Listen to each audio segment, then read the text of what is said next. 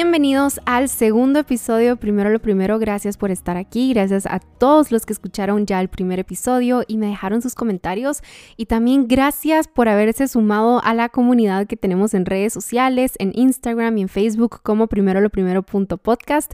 Me ha encantado recibir sus mensajes por ahí, conocerlos y saber que están conmigo en esta aventura de tener un podcast. De verdad que estoy súper emocionada por todo lo que podemos hablar y aprender juntos.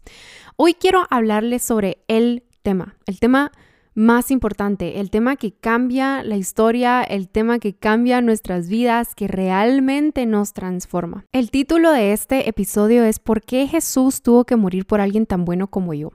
Y de una vez les digo, yo nunca he hecho esa pregunta en público, nunca la he hecho abiertamente, creo que nunca había estado en mi mente eh, de esa forma hasta que decidí ponerle así a este episodio, pero sí mi vida eh, ha reflejado que eso creo. Sí, mi forma de relacionarme con Dios a veces ha reflejado que eso es lo que creo, porque Jesús tuvo que morir por alguien tan bueno como yo.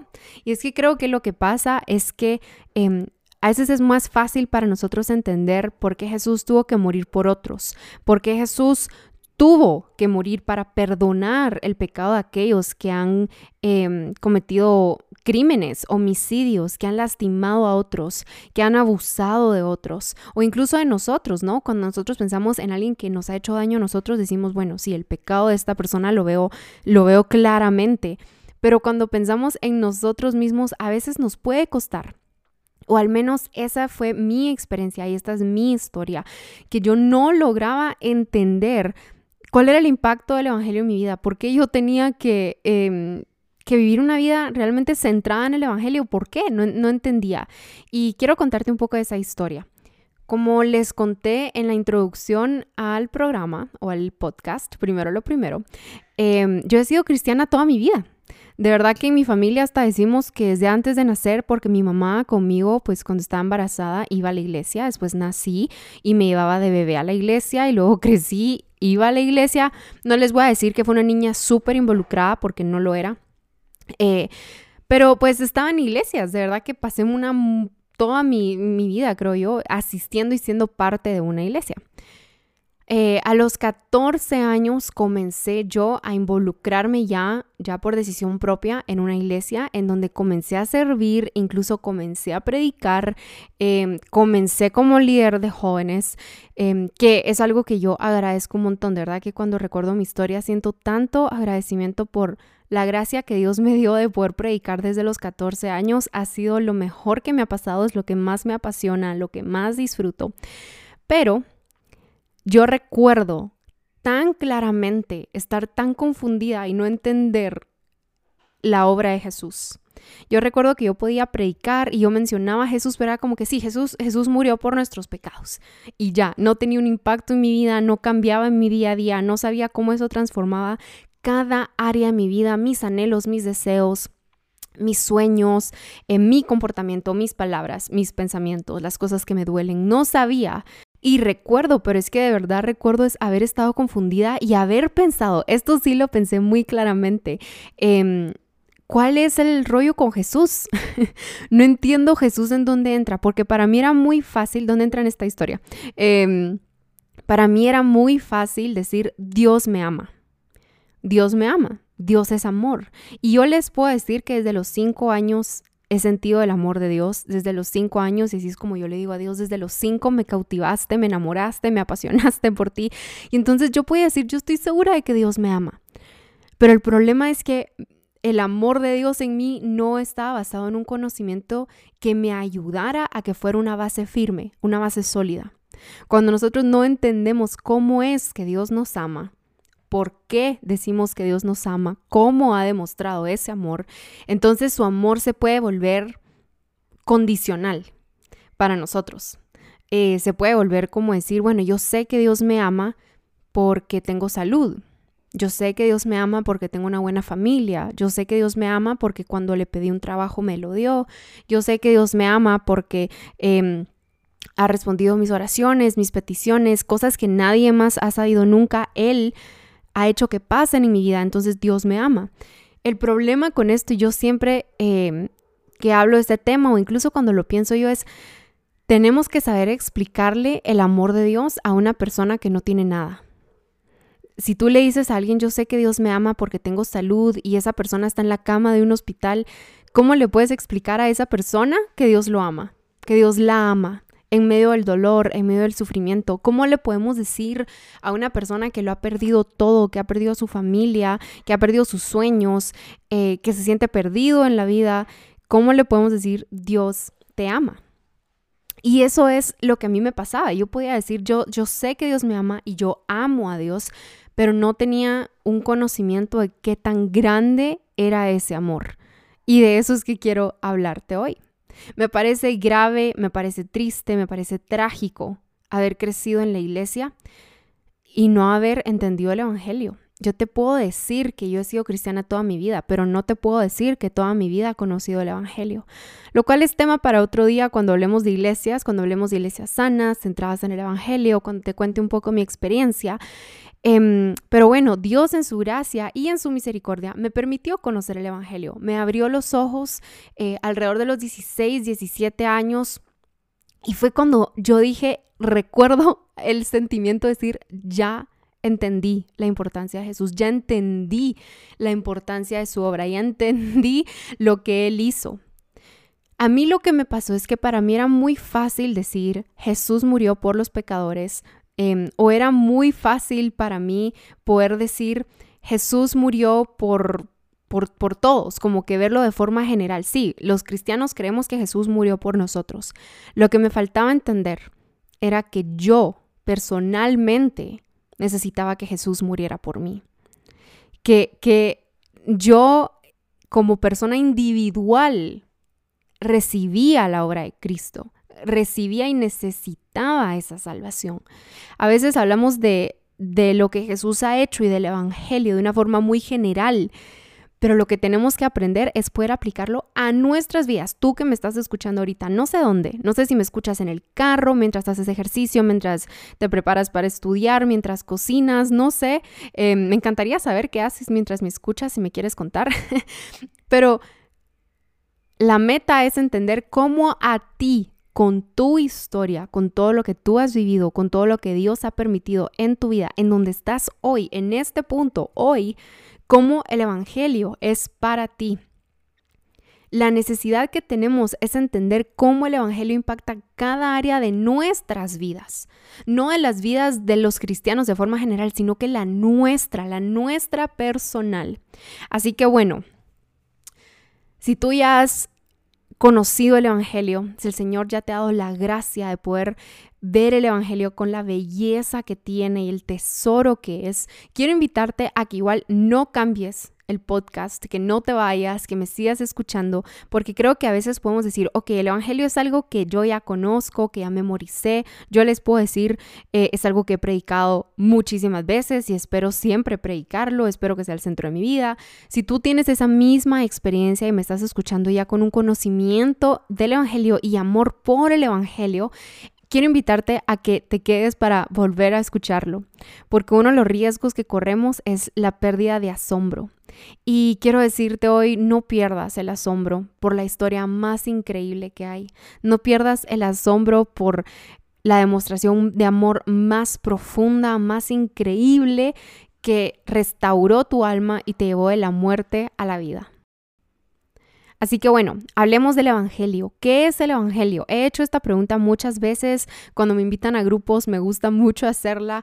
Em, y para mi sorpresa, a veces la respuesta que recibo es que es la palabra de Dios, que el Evangelio es la Biblia, que el Evangelio es em, que Dios nos ha creado, que el Evangelio es que Dios nos ama.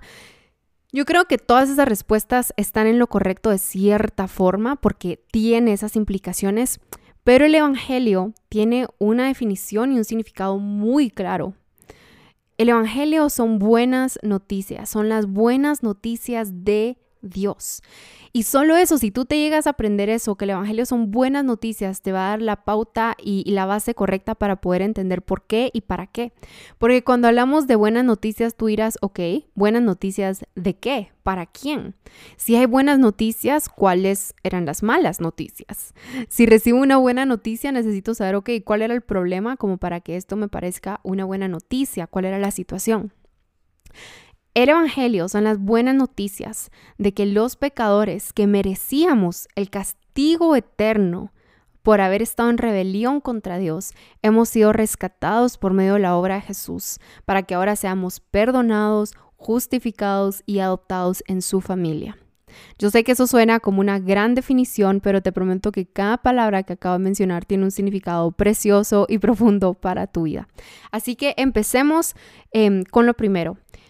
Un libro que te quiero recomendar, que de verdad si lo puedes leer, creo que sería de verdad de transformación para tu vida, aparte de la Biblia, estamos claros, es el libro La vida centrada en el Evangelio de Robert Thune, o Thune, no, Thune, y Will Walker, no sé cómo se dice ese apellido, pero La vida centrada en el Evangelio es un libro que yo tengo marcado de verdad que de portada a, contraportada, de, la página 1 a la última página, es un libro que para mí ha sido una guía para entender cómo el Evangelio impacta mi vida. Y en este libro, eh, los autores explican que el Evangelio se puede entender más fácilmente como una historia. Cuando tú entiendes la historia de Dios, entonces te es fácil entender el Evangelio. Y la historia la podemos dividir en cuatro partes. La creación, cuando el Dios creador Todopoderoso decide crear al mundo, que eso lo vemos en el primer versículo de la Biblia, en Génesis 1.1, en el principio Dios creó en el cielo, eh, el cielo y la tierra y todo lo que hay en ella. Si tú sigues leyendo, comienza esta historia de creación por parte de Dios. Em, en donde estamos incluidos los humanos, en donde nos crea a nosotros, no porque nos necesita, porque Dios no nos necesita, sino que porque de Él desborda amor y perfección y quiso compartirlo y quiso crear al hombre a la mujer a su imagen y semejanza. Pero luego de la creación y muy prontamente llegamos a lo que conocemos como la caída. La caída se encuentra en Génesis 3 y cuenta esta trágica historia de cómo los humanos, todos representados en Adán y Eva, em, decidimos darle la espalda a Dios, estar en rebeldía en contra de Dios, ir en contra del diseño perfecto que Él tenía. Y entonces es cuando entra el pecado a nosotros, a toda la humanidad. Y es cuando empezamos a heredar esta naturaleza pecaminosa, esta muerte que llega a todos nosotros por medio de Adán. Pero luego vemos que Dios no nos deja en la tragedia sino que nos lleva a la esperanza. Y es cuando viene el momento de la redención, que es cuando Jesús da su vida por nosotros para poder quitar el poder del pecado de nuestras vidas, para poder hacernos libres y sobre todo para poder reconciliarnos con Dios mismo. Porque nosotros éramos enemigos de Dios. Cuando nosotros estamos en pecado, alejados de Cristo, somos enemigos de Dios. No somos indiferentes para Dios, somos completamente sus enemigos. Y la Biblia dice que la ira de Dios viene en contra de nosotros. Y entonces la buena noticia es que Jesús vino a reconciliarnos con Dios, a hacernos amigos de Dios, a restaurar la relación que se había roto, porque Él tenía una relación perfecta con Adán y Eva que se rompió completamente. Eh, en el momento de la caída, en el momento del pecado, y Jesús es lo que viene a restaurar, que ahora nosotros podamos de nuevo estar en la presencia de un Dios que es santo y que nos ha creado. Y luego la cuarta parte de esta historia es la parte de la restauración y glorificación. Es cuando todo será restaurado, todo será hecho nuevo, que ha comenzado desde que Jesús comenzó su obra, pero estamos esperando el día en que todo sea glorificado, en que Jesús regrese eh, y haga absolutamente todo nuevo. Estas son como las cuatro partes que te puedes aprender o puedes memorizar para entender bien el Evangelio. La creación, la caída, la redención y la restauración y glorificación. Ahora, el punto acá no es memorizar esta historia. El punto no es memorizar estas cuatro partes y poder decirlas como yo te las acabo de decir y poder explicarlas. El punto es entender que esta historia es tu historia es entender que el Evangelio, estas buenas noticias, no son buenas noticias solamente para todos los cristianos, no son buenas noticias para todos. El Evangelio son buenas noticias para cada uno. Eso te incluye a ti. Y entonces vamos a hablar un poco de esto y como te digo, en este podcast mi meta es que puedas entender cómo el Evangelio transforma cada área de tu vida, cómo el Evangelio debe ser lo que hace que, em, como que, que, tu vida gire alrededor del Evangelio, ¿no? Una vida centrada en el Evangelio, como es el título de este libro, para poder poner primero lo primero, que es el reino de Dios, es la obra de Dios en nuestras vidas. Así que, a ver, vamos a ver, ¿cómo aplica el Evangelio entonces a nuestras vidas? Efesios 2, del 1 al 10, dice así.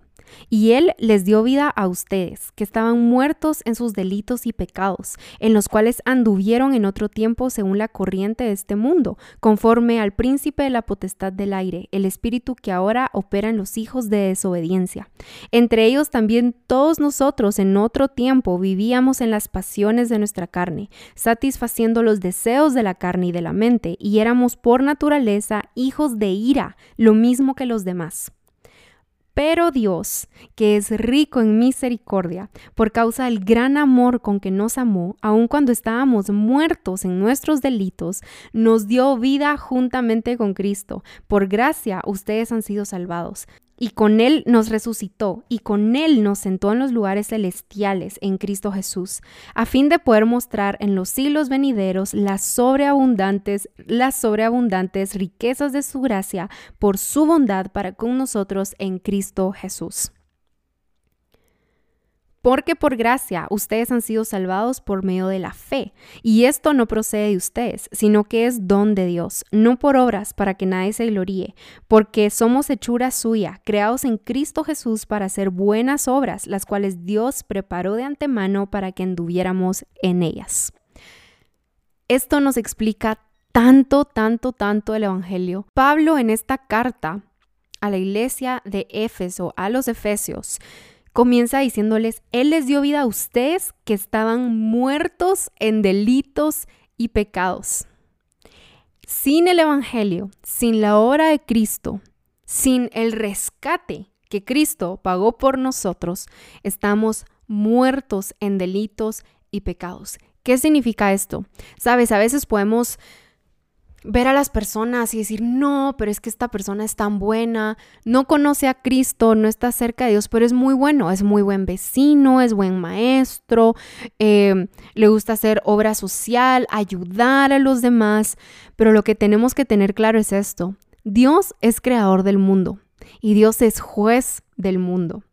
Y a través del pecado y por causa del pecado, y no el pecado general, sino que nuestro propio pecado, ese juez tiene todo el derecho de declararnos culpables porque nosotros nos rebelamos en contra de su diseño perfecto. Ahí es en donde, para los ojos del juez perfecto del mundo, del Dios creador, tú estás muerto en tus delitos y pecados si no estás en Cristo. Ese es el problema. El problema no es cómo nos ven los demás. El problema no es si somos una buena persona para nuestros vecinos, nuestros tíos, nuestros papás, nuestros maestros, catedráticos o amigos. El problema es cómo estás con Dios, cuál es tu situación, cuál es la relación que tienes con Dios. Si te paras delante del Dios justo, del Dios que es juez, que juzga al mundo porque Él lo creó, ¿cuál es tu situación? ¿Eres encontrado culpable y muerto en tu pecado y en tu delito? La Biblia dice que apartados de Cristo, esa es la situación en la que nos encontramos. Y por eso es que la relación con Dios se ha roto. Y por eso es que no podemos estar en su presencia. Y ese es el problema que absolutamente cada humano tiene. Cada humano que está lejos de Dios, lejos de Cristo tiene. Si no estás en Cristo, estás en contra de Cristo. Esa es la verdad. Pero como les digo, Dios en su amor no nos dejó en esta tragedia que vino por la caída. En el versículo 4 dice, pero Dios, que es rico en misericordia, por causa del gran amor con que nos amó, aun cuando estábamos muertos en nuestros delitos, nos dio vida juntamente con Cristo. Lo increíble del Evangelio es que no dice que la vida está disponible para los que se portan bien. No dice que la vida está disponible para aquellos que tienen buenas obras. A veces usamos la frase, ay, qué buena es esta persona, seguro ya se ganó el cielo. Pero esa frase va completamente en contra de lo que enseña la Biblia. porque nadie puede ganarse el cielo. Si seguimos leyendo en Efesios 2, en el versículo 8 dice, porque por gracia ustedes han sido salvados por medio de la fe. Y esto no procede de ustedes, sino que es don de Dios, no por obras para que nadie se gloríe. Así que tus obras, tus buenas obras, si las estás acumulando y las quieres enseñar a Dios y decirle, Dios, aquí están mis buenas obras, entonces pues me imagino que tú y yo somos amigos. Quiero decirte que no has entendido el Evangelio, pero hay esperanza para ti. Hay una buena noticia y es que no tienes que seguir acumulando buenas obras porque el regalo de la salvación es por gracia, por medio de Cristo. Tú y yo no tenemos ni una sola buena obra ni tenemos la capacidad en nosotros de producir buenas obras que puedan ganarse el favor de Dios. No hay buena obra que tú puedas presentarle al Dios perfecto, soberano, justo, bueno y todopoderoso y decirle, Dios, ¿será esto suficiente para ser tu amigo, para que me perdones, para reconciliarme contigo? Todas tus obras se quedan cortas y todas mis obras se quedan cortas. Y por eso es que necesitamos la obra de Jesús, porque su obra fue perfecta, porque su obra cuando Él vino por nosotros, cuando Él se humilló a sí mismo, dice el libro de Filipenses, y vino a vivir como un humano, como uno de nosotros, y fue obediente hasta la muerte y muerte de cruz, y luego resucitó, todo lo hizo en perfección, sin pecado. Él cumplió lo que tú y yo no podíamos cumplir de la ley. Cuando nosotros hablamos de que estábamos en rebelión en contra de Dios, es porque Dios nos dio un diseño original. Para Adán y Eva en el Edén, el pecado fue haber comido del fruto del árbol del que Dios les dijo que no comieran. Profundizando en esa acción, porque nosotros lo que vemos es lo que hicieron, podemos ver que su pecado realmente la raíz, vemos que había orgullo, vemos que había eh, un deseo de ser como Dios, un deseo de rebelarse en contra de Dios mismo. Así que para ellos fue ese fruto, pero para nosotros son todas las leyes y los mandamientos que Dios nos ha dejado y nos ha dicho tienen que vivir de esta forma ha sido para nosotros también revelarnos en contra de su diseño original y perfecto para este mundo.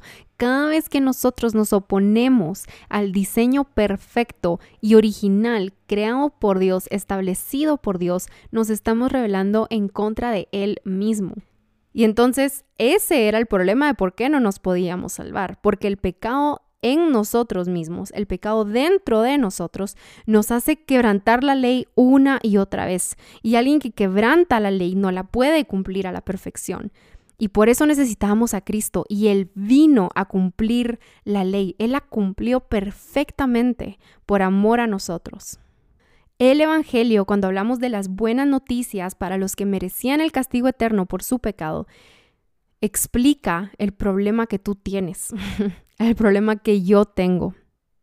A veces tratamos de encontrar la solución adentro de nosotros y ahora hay muchas filosofías e ideas que te dicen mira dentro de ti porque dentro de ti está la fuerza y está la solución, pero la Biblia te dice lo contrario, mira dentro de ti y encontrarás tu más grande problema que eres tú mismo, que es tu corazón, que es tu pecado.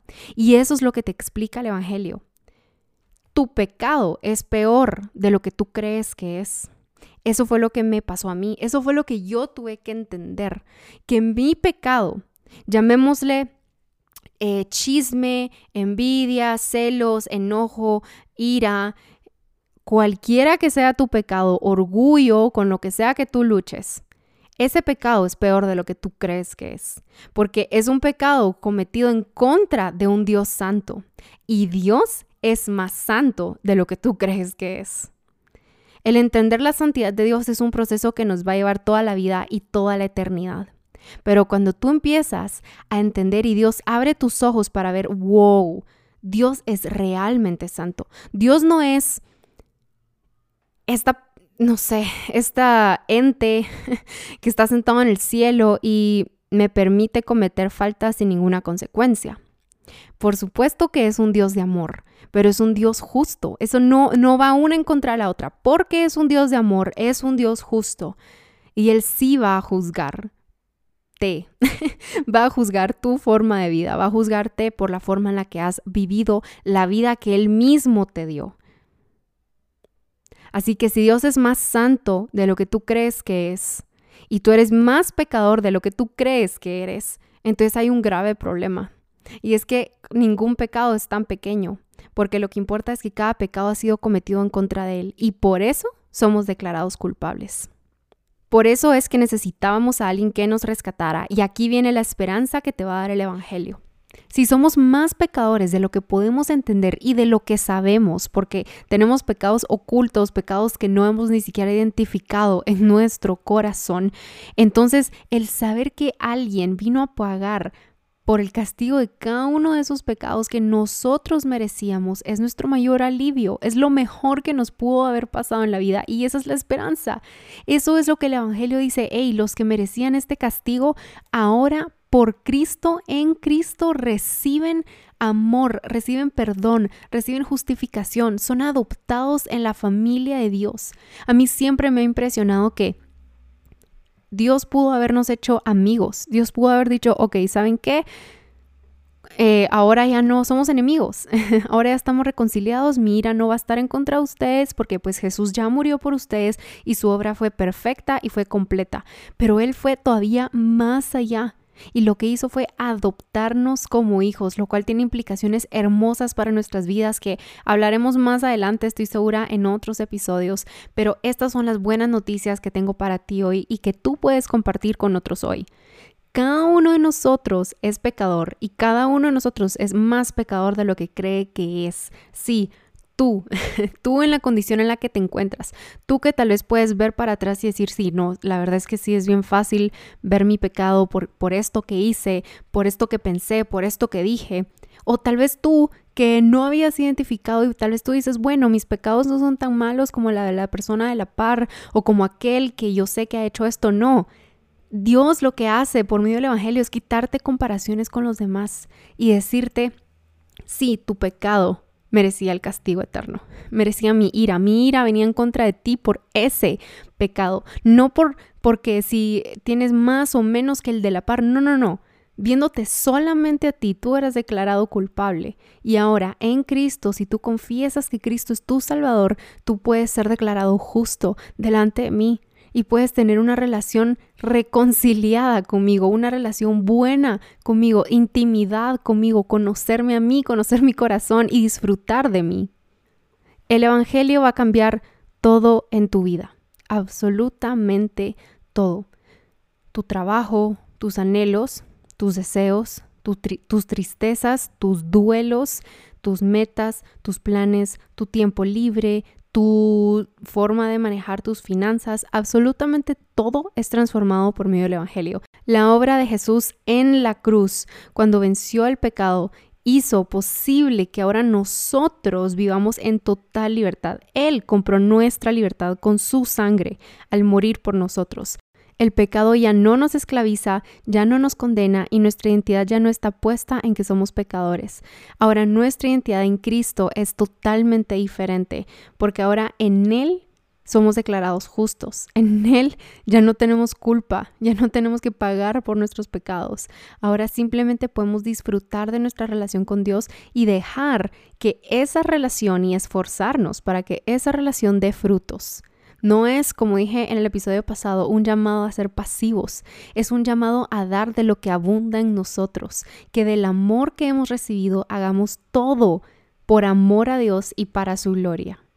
Quiero leerte lo que dice Romanos 5 a partir del 6, porque mientras aún éramos débiles, a su tiempo Cristo murió por los impíos, porque difícilmente habrá alguien que muera por un justo, aunque tal vez alguno se atreva a morir por el bueno. Pero Dios demuestra su amor para con nosotros en que siendo aún pecadores, Cristo murió por nosotros. Jesús murió por ti cuando seguías muerto en tus pecados y en tus delitos para poder darte la vida. No tienes que limpiarte, que purificarte, que mejorarte para acercarte a Él. Tienes que acercarte a Él en la condición en la que estás. Y eso no es solamente para la primera vez que entiendes y recibes el Evangelio y declaras que Jesús es tu Salvador. Esto es para todos los días de tu vida.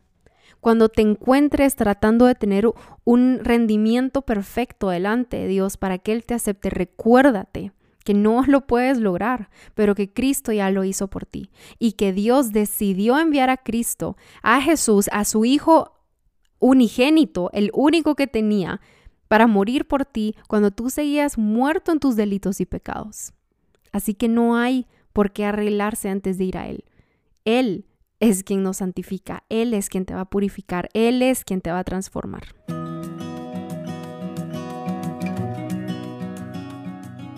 Gracias por haber escuchado el segundo episodio de Primero lo Primero. Espero que haya sido de bendición para tu vida.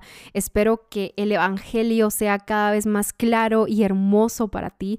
Eh, voy a recomendarte algunos recursos que pueden ayudarte a entender mejor el Evangelio y cómo en serio afecta, cambia y transforma cada área de tu vida. Uno de ellos es La vida centrada en el Evangelio. Otro es el libro de redención de Matt Chandler. Y voy a poner un par más de recursos en página de Instagram de Primero lo Primero, así que si todavía no la sigues, puedes, puedes ir a primeroloprimero.podcast y ahí vas a encontrar algunos recursos que pueden ayudarte para poder crecer en tu conocimiento de esta obra que Dios ha hecho por ti. Si este episodio fue de bendición para tu vida, por favor te pido que lo compartas para que me ayudes a llegar a más personas, para que más personas puedan conocer este mensaje tan importante. Gracias por tu apoyo, gracias por estar aquí. Oro para que mantengas tu mirada en lo eterno y puedas poner primero lo primero. Hasta la próxima.